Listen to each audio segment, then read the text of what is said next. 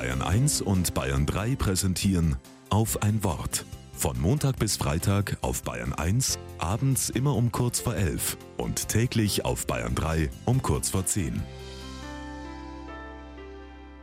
Auf ein Wort. Mit Sebastian Stahl.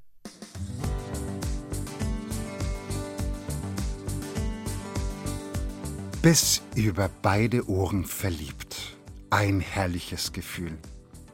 Es ist ewig her, aber ich kann mich noch so gut daran erinnern, wie ich als verliebter vierjähriger Knirps jeden Morgen in den Kindergarten ging. Ich war verliebt in Agnes. Agnes war die neue Kindergärtnerin in meiner Gruppe. Agnes war liebevoll und mütterlich, obwohl sie damals selbst noch eine sehr junge Frau war. Ich habe sie nie vergessen. Und heute ist mir klar warum. Agnes sah mich, wie ich bin. Ich wollte stricken lernen, aus bunten Wollfäden was gestalten, und Agnes brachte es mir mit größter Selbstverständlichkeit bei. Und an Fasching verkleidete sie mich als Marienkäfer, weil ich nicht Cowboy sein wollte wie die anderen Jungs.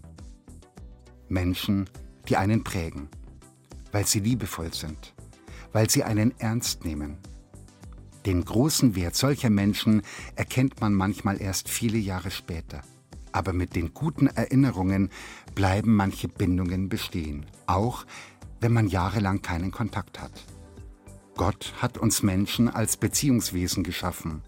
Unsere Religion sagt, wir sind erst dann richtig Menschen, wenn wir mit anderen verbunden sind. Es ist, als gäbe uns Gott viele bunte Fäden der Verbindung in die Hände. Ich habe Agnes nie vergessen und sie mich auch nicht.